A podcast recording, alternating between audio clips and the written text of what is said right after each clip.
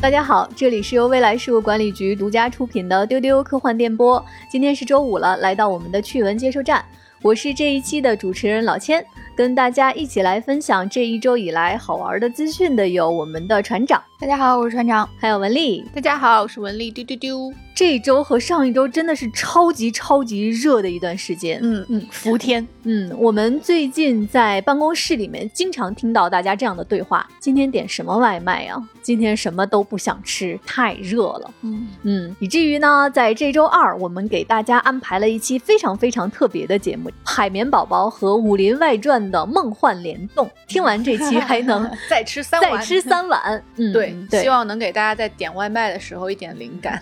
不知道大家听完这期节目感受怎么样啊？我当时在听的时候真的是好馋啊，因为他们讲的很多的那些片子是我看过的，比如说老易和文丽绘声绘色的描述中，我眼前出现的全都是画面。对，然后我们就很开心的说，那我们就成功了。我光看字就已经饿了，就是我都还没有听这期节目，我在给这期写这个标题的时候呀，然后写这一期的节目介绍的时候。就主播就给了我一个这期聊到了什么，啊给了我一份食谱食物的名单，我就看着这些，哇，就口水就已经流出来。他们介绍的第一个电影里面就没有过去。我就在回忆书里特人的那些食谱，是不是？就他们写到了一个淋着蜂蜜的奶油面包，我就一直在回忆那个书里是怎么讲那个面包有多香甜的。然后我等我回忆完，我发现这只是第一部，第一个作品。对，我在听这一期的时候，有一个食物简直是让我丧心病狂的，就要点外卖。就是甜甜圈，嗯，而且我想到的是哪个画面呢？其实老易在那期节目里面推荐的是《神烦警探》，对。但我想到的那个画面，后来我跟船长我们俩达成了共识，就是《疯狂动物城》里面的鲍警官，对，鲍警官只要出场就携带着他的甜甜圈啊。后来那个他的同事还给他送了两盒甜甜圈，然后他那个表情包就现在是成为一个动图了。而且鲍警官吃甜甜圈就是给人一种很幸福的感觉，很香。而且老易总结的也特别到位，他说要是想塑造一个成功的美国 officer 形象，就给他配一个甜甜圈就可以了。所以呢，如果你在炎炎的夏日没有什么胃口的话，推荐大家来听我们的这期节目，以及听我们其他的丢丢。嗯。那我知道最近天气热，大家都没怎么出门。船长是不是在家打游戏？是的，因为最近大家都很期待的那个，我们在丢丢里也安利过很多次的那个猫咪赛博朋克游戏，那个 Stray 终于发售了啊！这个我们在节目中讲过很多次。对啊，等了五年呀！我昨天一回家就疯狂的把这个游戏下下来了，然后就开始玩，玩了一会儿晕三 D 了，就是。我太久没有打开游戏机了，然后突然玩了一下子，然后就躺在沙发上缓了一会儿，觉得 像坐过山车一样，还是挺好玩的。它就是跟之前我们预期的差不多吧，就是剧情会比较弱，就是一个比较常见的一个赛博朋克，你在任何一本赛博朋克小说里都能够读到的那种小故事啊，就是一个垂直的城市。这个猫咪呢就跟家人走散了，它掉到了最下面那一层，所以它要一层一层的往上爬，但是这个。层与层之间呢是封闭的，所以你要找到那个通往上层的路，它可能是一些机关，然后你可能要去找到一些人获得一些线索。我现在就还在那个底层晃悠。呃，它这个设定就是这个世界里机器人取代人类成为了居民，所以他们没有见过活的生物，所以一开始。就是大家见到这个猫咪非常害怕，以为它是怪物，然后就拉响了警报，大家都躲起来。后来这个猫咪解释了自己，说我没有害，我是一种普通的可爱的生物。后来大家就对它很友好，都很喜欢这个小动物。就是会有那种爱织毛衣的一个机器人的老婆婆会给它织一条毯子，然后这种好有爱。然后流浪的歌手呢还会给它弹琴，它就可以卧在那个歌手旁边的垫子上，哇，好听歌，就是这种互动特别可爱，难度还。还是比较新手友好的，基本就是猫咪通过一些简单的动作来解谜，然后沉浸感也挺强的吧。就是走街串巷啊，在房顶上来回跳啊，你会遇到那种躺在房顶上看天空的机器人，跟他聊天什么的。我现在就是还没有打到太多的剧情吧，就是等通关了再来给大家汇报。但我听船长讲这些，我反倒对这个游戏里面的机器人角色很有兴趣。嗯，有有爱的爱织毛衣的机器人老奶奶，嗯 还有躺在房顶看天空的机器人 对，很可爱。那个老奶奶织毛线，她不是织毛线，她是织电缆。啊。哦哦，因为它是机器人对她说：“你如果能给我弄来一团电缆，我就给你织一条小毯子。哦，太可爱了。有意思。说到最近发生的事儿啊，有一件事儿可能大家最近关注到了，是在这周二下午的时候，日本的花滑名将羽生结弦他开了一个新闻发布会。嗯那他在这个发布会上宣布呢，他将退出竞技赛场，转战职业滑滑。是的，嗯，我看到有一些报道说他退役，但是我觉得这个“退役”这个词用的不太准确。嗯。嗯，因为可能大家一般理解上就是退役，就是他从此完全不滑了滑了。嗯。对，比如说足球运动员挂靴，嗯。但是他这个退役呢，只是退出了像世锦赛啊、奥运会啊这样的竞技花滑赛场，但嗯。是他会转战职业花滑，在花滑商演中继续来驰骋冰场。嗯嗯，那钱老师，我特别好奇，这个竞技赛场跟商业赛场到底有哪些区别呢？嗯，大家一般意义上理解的，像竞技赛场，就是刚才我举例的，比如说奥运会，比如说世锦赛，还有就是像花滑，它有四大洲邀请赛这样的。那商业比赛呢，其实在花样滑冰领域，它相对来说特殊一些，比如大家了解的足球啊、篮球都有自己的职业联赛。嗯那花滑呢，它会有一个就是商业表演滑这样的一个设置，进行商业表演滑的这个运动员呢，他们就可能不是参与到像竞技比赛里夺得冠军啊，需要去为了一些技巧的评分去这样的在冰面上比拼。嗯。但它会是一个世界的这样的一个巡回商演这样的一个模式，啊，嗯，就是北京冬奥会最后的那个表演滑，它是不是也有？对，大家看到像每次奥运会的这个竞技比赛结束之后，它嗯最后的这个表演滑就会有不同的，就是更炫酷的灯光。呃，然后这些运动员呢，他们会穿着更个性化的服装。哎，嗯，有印象，有印象。来做一些就是更角色化的、更个性化的表演。嗯嗯，对，大家可能还记得，就是北京冬奥的表演滑莎莎，就是特鲁索娃，嗯她滑神奇女侠那一段，就是她穿着电影里面戴安娜那件蓝色的风衣上场，嗯然后他滑到中途高潮的时候，就可以脱下衣服，露出里面的战斗服。对对啊是的嗯，对，嗯然后音乐还会有一些，比如说，就电影里面一开始那个飞机轰鸣的声音，然后地面投下的那个时钟，就是会有很多在灯光美术上面配合这一个曲子，包括电影情节的一些设置。嗯，那因为竞技比赛嘛，它是有一个非常严苛的这样的一个评分的标准，而到了商业表演滑呢，它可能就是更注重运动员他个性的。表现他的这个艺术的表现力，但是我看到羽生结弦说，他说他虽然退出竞技比赛了，但是他在他接下来的商业巡回表演中会继续来挑战技术难度。嗯。嗯。特别期待他在以后的商演里去划他很喜欢的这些各种各样的二次元作品。其实说到这儿哈，我在上周的时候就陆续看到新闻了，说羽生结弦可能会在这周开一个新闻发布会，他会在新闻发布会上宣布他已经考虑很久的一个消息。我当时就想，羽生结弦其实还挺年轻的，他虽然是一四年和一八年两届的奥运会冠军，但是他只有二十八岁，嗯而且现在的运动员因为更科学的训练以及目前的这个科技的水平，运动员会越来越晚退役。嗯我当时想的是，嗯，他会宣布退役吗？就心里比较存疑。从另外一个角度讲啊，就是我们体育迷面对自己的球员有这样的消息的时候，真的是提心吊胆。很忐忑。很忐忑。我特别喜欢的一个运动员是网球运动员罗杰费德勒。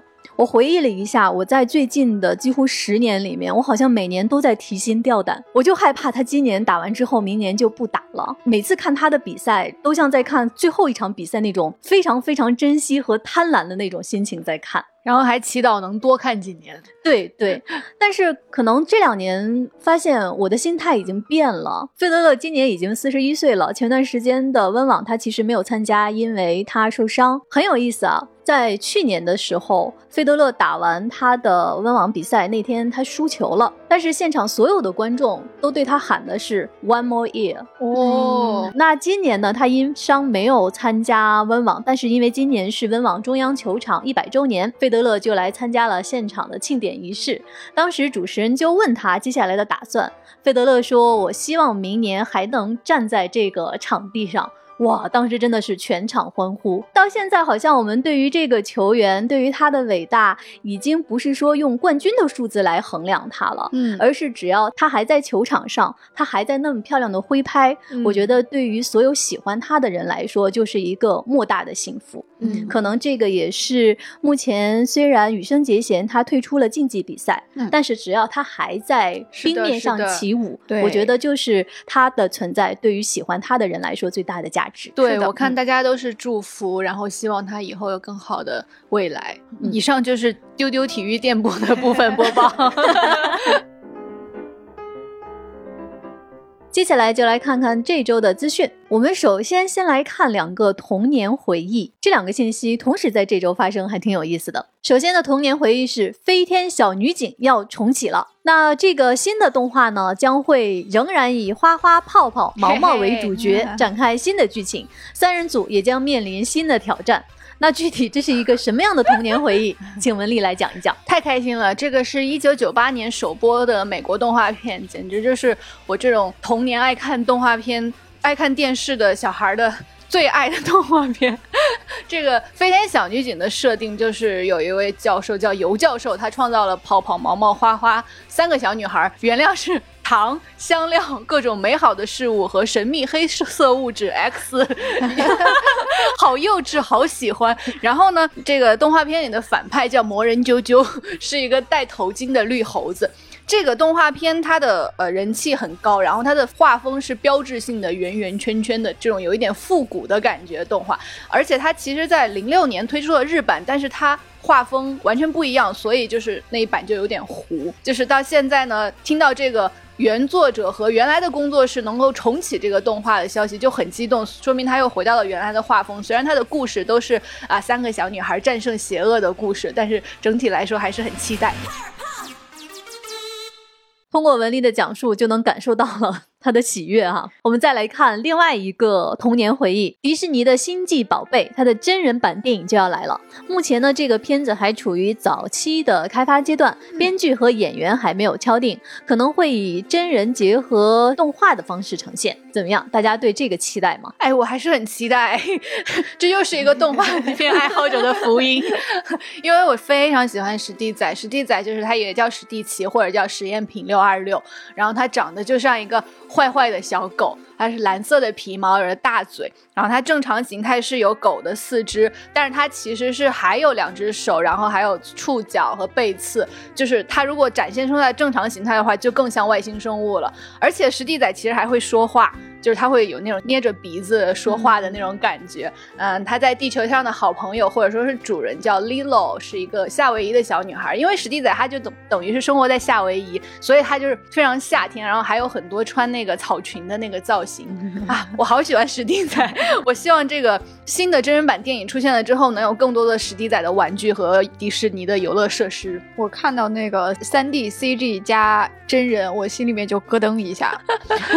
我觉得我仿佛看到了之前的三 D 皮卡丘和三 D 刺猬索尼克。就是 这两年在拍这个经典卡通小动物三 D 化的时候，都把小动物做成了有毛的，就是从二 D 的光面变成了三 D 的之后，就是小动物就有了毛发，就让我有点难受。我又觉得它不是原来那个小动物了，所以我是一个二 D 原教旨主义者。可能因为我们家里有很多的那个史迪仔的大的毛绒，所以对我来说，它整天 就是一个立体的蓝色的小狗狗的感觉。所以船长是可以接受史迪仔是一个毛绒玩具，但是如果它在电影里面长毛，就不原谅。哎，也不是不原谅，就是觉得没那么可爱，觉得它是另一个小动物了，就不是原来那只了。就是二 D 的是二 D 的，三 D 的是三 D 的，不一样。那具体它是什么样子，我们来期待一下啊。嗯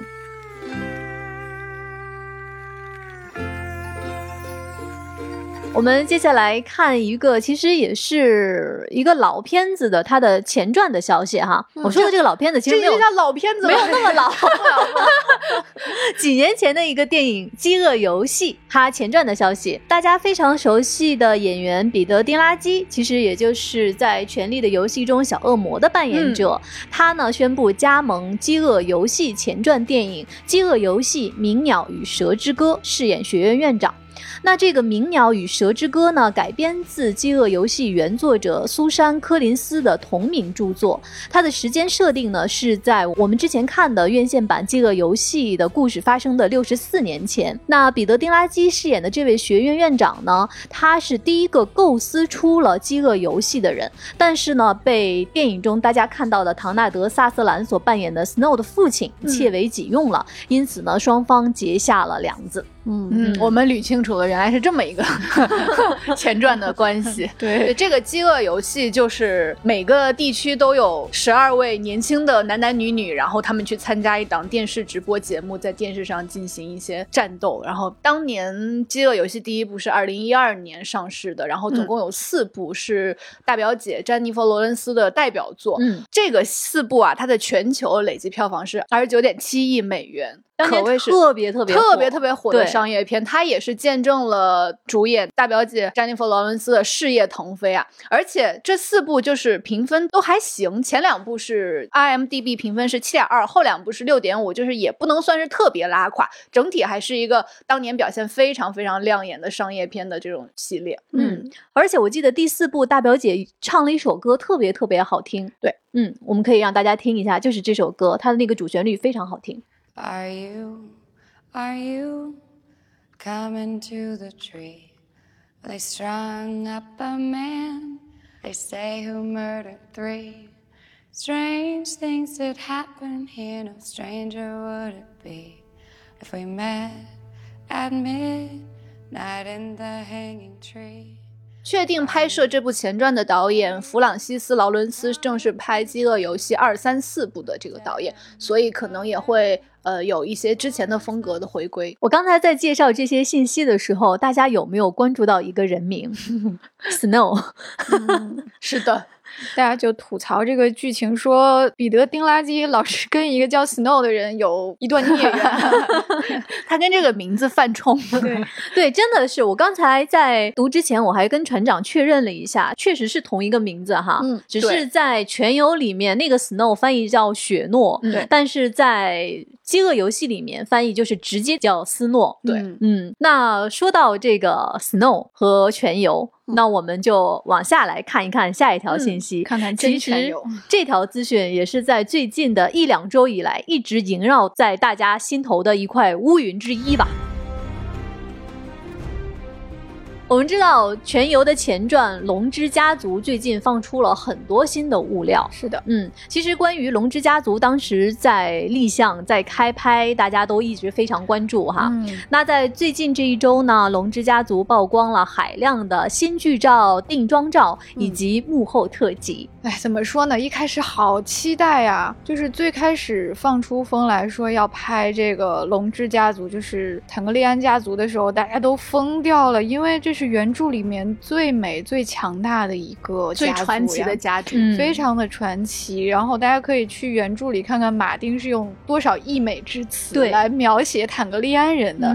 他们有着白金或者就是淡金色的头发，对他们有着非人的美貌。嗯，然后所有人都有着紫罗兰色的眼睛，眼睛对。然后他们可以御龙飞行，对。而且主要是在全游的故事里面，一开场其实。坦格利安家，他们家传奇的那几百年的经历已经过去了，都是通过回忆和别人的讲述，在心中脑补坦格利安家的传奇。马丁在书里面写，包括在剧里面也有表现，说坦格利安家的那个龙的头骨。嗯，一代一代变得越来越小，但是直到最后的末代还那么强大，那么美。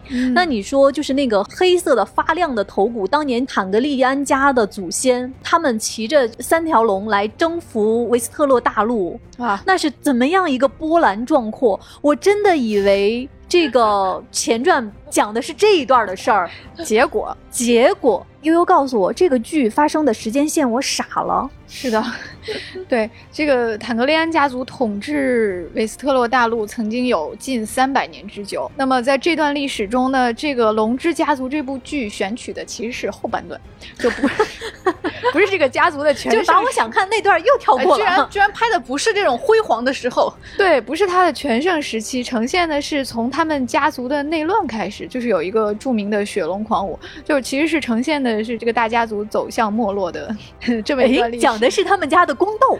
对，而且我犹记得当年《权力的游戏》开播的时候，龙妈、龙哥这样的颜值，就是被人做来评判说，嗯，好像龙哥的颜值还可以，龙妈颜值不行。结果，结果到了这个龙之家族啊，非常不好意思，是我们十一任博士。之前我们在资讯里跟大家讲哈、说《指环王》的剧当时公布新的海报的时候，我们愣了一下，说这是全游吧？可是当全游的剧照真的出现的时候，我们又愣了一下，这是啥？反正从目前的剧照来看，大家确实都没有龙家给人的那种支棱起来的那种感觉、啊，对不对？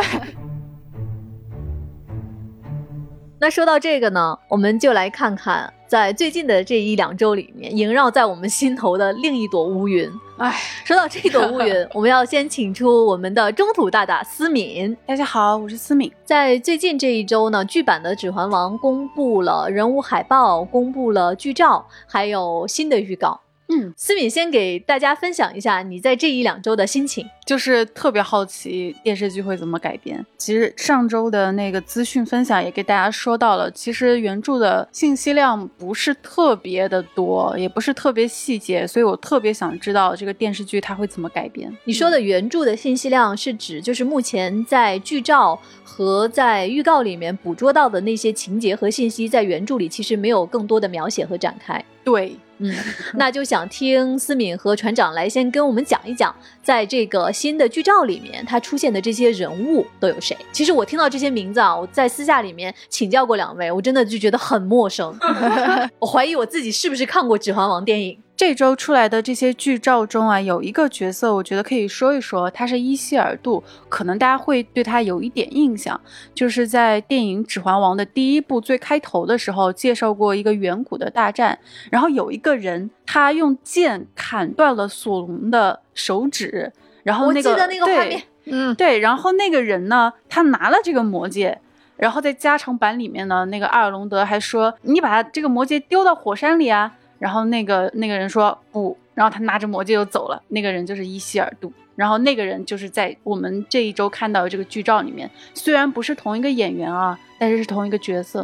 很重要的一个人物，就可以说他是后面这个这个护戒之旅那个故事的开始。对，嗯都是因为他砍掉了那个戒指。对。如果当时阿尔隆德一脚把他踢下去，就不会有这个故事。后面的事儿都不会发生了。还有在最近的这个预告里边，还有剧照里面啊，我觉得可能最吸引大家注意力的就是加拉德瑞尔，就是精灵女王凯兰崔尔这个角色了。就是因为首先女性角色一个就不是很多，二一个她的确是非常的光彩照人，所以她特别吸引大家的注意力。但是在这个最新释出的这个两分钟的预告中，艾尔隆德他有这样一句台词，他说：“加拉德瑞尔，你战斗了太久，交给我你的剑吧。”当时我听到这句台词的时候，我就，嗯、请问你这个直呼加拉德瑞尔的大名是可以的吗？因为加拉德瑞尔他在原著中的身份是非常非常高贵的，哪怕我们的这个电视剧已经把这个时间线置前了，他的身份地位以及长幼的这个顺序都是比二龙的要高贵的很多，所以二龙的怎么也不可能直呼女王的大名啊。前面肯定要加个 lady 吧，这里给大家画一个重点哈，这个也是我最近这段时间心中一个巨大的疑惑。我看到我们丢丢的粉丝群里面，大家也在讨论，其实就是这个加拉德瑞尔，就是在电影版《指环王》里面凯特·布兰切特扮演的那个角色，是嗯在电影里叫凯兰·崔尔。思敏可以给我们讲一讲为什么它有这两个称呼和名字吗？就就是翻译不同。啊，就是翻译的原因。对，因为就是早期翻译和晚期翻译不一样。其实说起加拉德瑞尔的名字啊，我又特别的感慨，因为加拉德瑞尔这个名字在精灵语里面其实是头戴花环的少女，是一个很有少女心的名字。然后她这个名字呢，是她老公给她起的，就是在电影里面也出场了。这个人叫凯勒伯恩，是对爱人的一个称呼。然后加拉德瑞尔在原著中他喜欢这个名字，所以他就一直保留了这个名字。我觉得这个细节可能不是很多人会注意，但我会特别喜欢的，因为它代表着一种爱，一种甜甜蜜，我很喜欢。然后。在电视剧里边，我就没有看到有凯勒伯恩这个角色，所以我就一直特别的，嗯。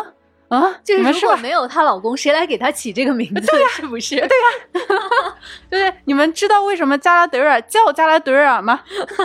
对，所以我看到这些剧照的时候，其实是这些剧照都是很漂亮的。说实话，不管是风景，还是服化道，还是它整个给人的感觉，就是感觉每一秒他都在说我们有钱。但是我觉得可能今天我看到一条评论，我觉得说的挺有意思的。他说太新了。不够脏，我就觉得好像是因为，如果我们喜欢中土的话，我们到底喜欢的是啥？所以。我其实很喜欢托尔金笔下以及电影烘托的那种苍凉感，那种历史的厚重感。就是你看阿拉贡的那个衣服，其实是很脏的。阿拉贡他当游侠的时候，他那个衣服上面全是泥，全是全是黑黑的。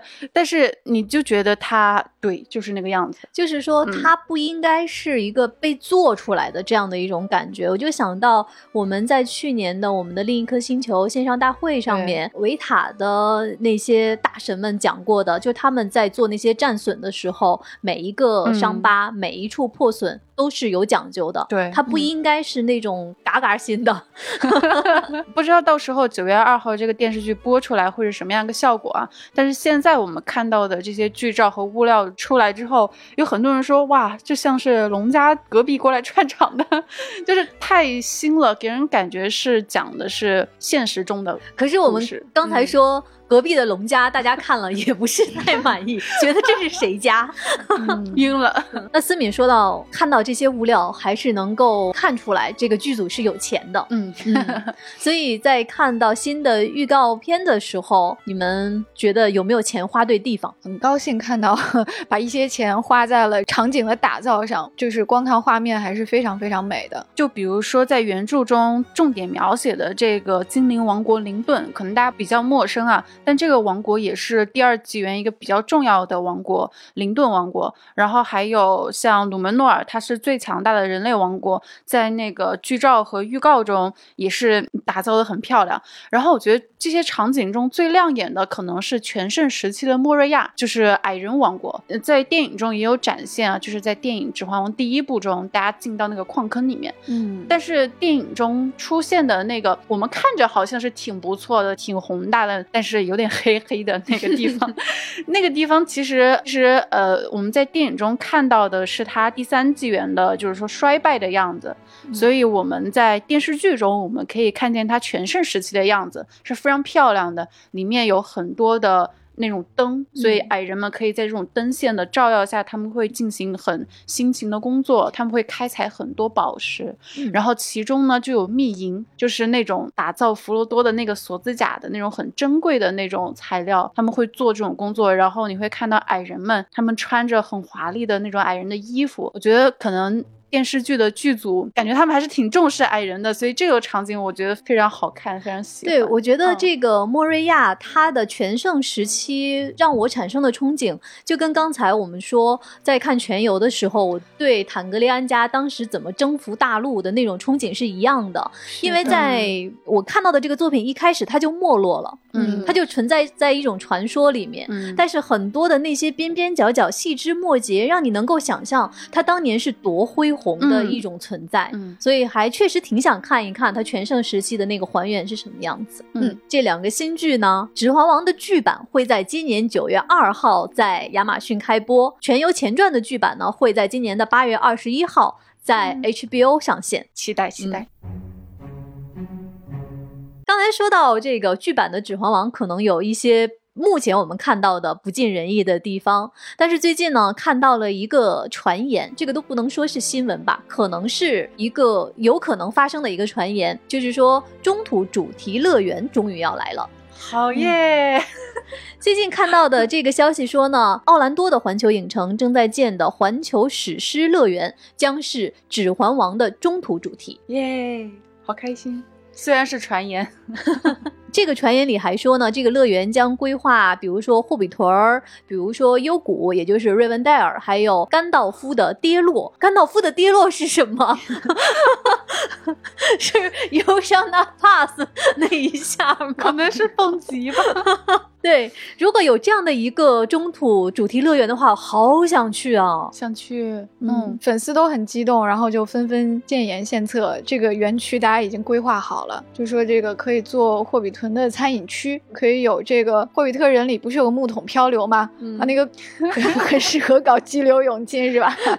那个甘道夫大概是跳楼机吧，啊，然后蹦极，对对对，蹦极。然后莫瑞亚那个矿坑很适合做。过山车，就大家会记得在里面大逃亡的那个场景，还有末日火山扔戒指，你，这是很重要的那个场景啊！你扔个戒指，你要拍照打卡。那还要演出那种又想扔又不想扔 那种纠结感，这拍照打卡多有仪式感呢。还有就比如说在电影中的幽谷瑞文戴尔，它很美，可以做成酒店的样子。一定会有呃很多骑马相关的项目，比如说在洛汗的草原上骑马驰骋啊，或者是这个被戒灵追赶，可能也是过山车吧？嗯，可能是旋转木马。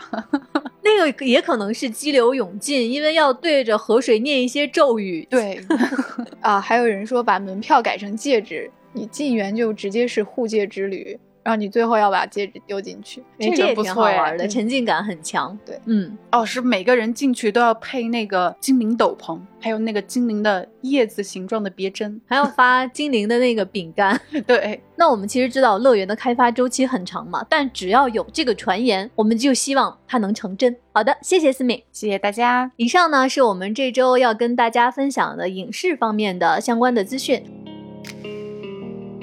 那接下来看一本新书的消息。其实这本新书在上周也给大家讲过，就是我们未来局的新书《另一颗星球不存在》。对的，这本书现在已经全网上架了，现在在未来局科幻办的小店下单立享五折包邮，还能收获一张星际旅行通票。给大家念一下我们半版为《另一颗星球不存在》写的广告语啊：五折五折，不要九九八，只要二十四块八一杯奶茶钱，收获雨果奖、星云奖、s a f r a 大师奖得主、中国。空间科学家、新锐作家等国内外科幻名家笔下的宇宙悲欢离合，欢迎大家去购买《另一颗星球不存在》，然后跟我们分享你的读后感，只要二十四块八，全宇宙的悲欢离合带回家。另外呢，是最近有一个征文的消息。最近呢，One 一个 App 联合亭东影业、阿里影业、网易人间，还有我们未来事务管理局，共同发起了“故事大爆炸二零二二”征文大赛。这次的大赛呢，征集虚构与非虚构两大文类。大家可以在微博未来局科幻办的主页上面去看我们的报名详情。如果你喜欢写作，有好故事，欢迎你来投稿，用故事照亮世界。接下来我们看看最近的几期节目，大家给我们的评论和留言。我们节目开始的时候说，这周安排的那期。海绵宝宝梦幻联动武林外传，听完这期我还能再吃三碗，让大家胃口大开啊！看看朋友们都来给我们有哪些留言。睡完懒觉再打工说，之前买了未来局的《琥珀中的生命》，现在短片内容都忘得差不多了，就记得好几篇都写到了贵州酸菜鱼啊，酸酸的，真的好适合夏天吃哦！哎，真的。我超喜欢吃，胃口打开对，超喜欢吃贵州的酸汤鱼，而且我记得在这个小说里面是一个酸汤鱼拯救世界的故事。是的，嗯，是的。Spencer Hu 说谈吃的，这不得有 fish finger and custard 吗？好不好吃 就两说了。对的，这个是我们十一任博士在到地球之后比较喜欢的食物，但是呢，很难说好吃哦，因为他蘸的那个蛋奶糊看着就可能甜甜咸咸的，很难满足中国人的这个胃口。Z 零 A 零七七七号他说。每天都在纠结自己做饭还是点外卖，又听了一遍这一期，决定再点一次外卖。那些神秘的配方让我们守不住荷包。我就想起之前粉丝被我们安利买了臭豆腐，对对，那期其实讲的不是臭豆腐，重点不是臭豆腐，但是没有想到我们丢丢还能臭豆腐带货成功。嗯，上一周的资讯，我们给大家分享了尾部望远镜传回了四十六亿光年外的星光。哦，那个照片真的好震撼。呃，林哥九九说特别好，他说尾部让我们看到了宇宙的过去，能够为我们揭示恒星是如何凝聚，星系又是如何形成的，以及遥远的行星的大气里都有什么。但是这也仅仅是一个开始。虽然人类文明的兴亡只是宇宙中的一瞬，但我们却在试图了解宇宙的一生。哇，写的好好，感谢林哥九九。我们再来看看在丢丢粉丝群里面的大家最近的接龙哈。我们在前段时间安排了一期《爱在三部曲》，呃，当时给大家留的问题是在你看过的作品中最难忘的关于爱情的片段是什么？我们来看看，爱可乐说是遇见你之前，龙妈演的小镇女孩路易斯和因车祸瘫痪的富家子弟威尔之间的爱情。嗯，那个电影还是挺经典的。是的。而且最后在男主去世之后，他还是给 女孩安利了一款香水，这虽然有一点伤感，但是女孩每次闻到那个香水，还是能想到这一段感情。哎呀，这真的味道确实是一种记忆。只是我看那个电影的时候，我在想，女孩自己去完成那个旅行多悲伤啊！是的，是的，也只有可能适合龙妈这种傻乐的女孩。然后有一位老干，哎，我每次都幻视成老千。他说，印象最深刻的是机器人总动员瓦里跟伊娃在太空中飞行跳舞，以及最后瓦里记忆恢复，用傻傻的发音系统再次叫出伊娃的名字。小学六年级看的，在不懂感情的年纪第一次。看到哭。哦，我觉得这个真的是非常经典的一个画面，而且它打动小学六年级的你，他不一定就是因为是用爱情把你打动了，就是可能当时你看的时候也觉得是两个机器人之间深刻的友情，或者是其他的感情。岛民代表多罗西说是剪刀手爱德华，爱德华不敢拥抱自己喜爱的女孩，后来用冰雪雕琢自己的爱与思念。我的天啊，大家都好会写呀！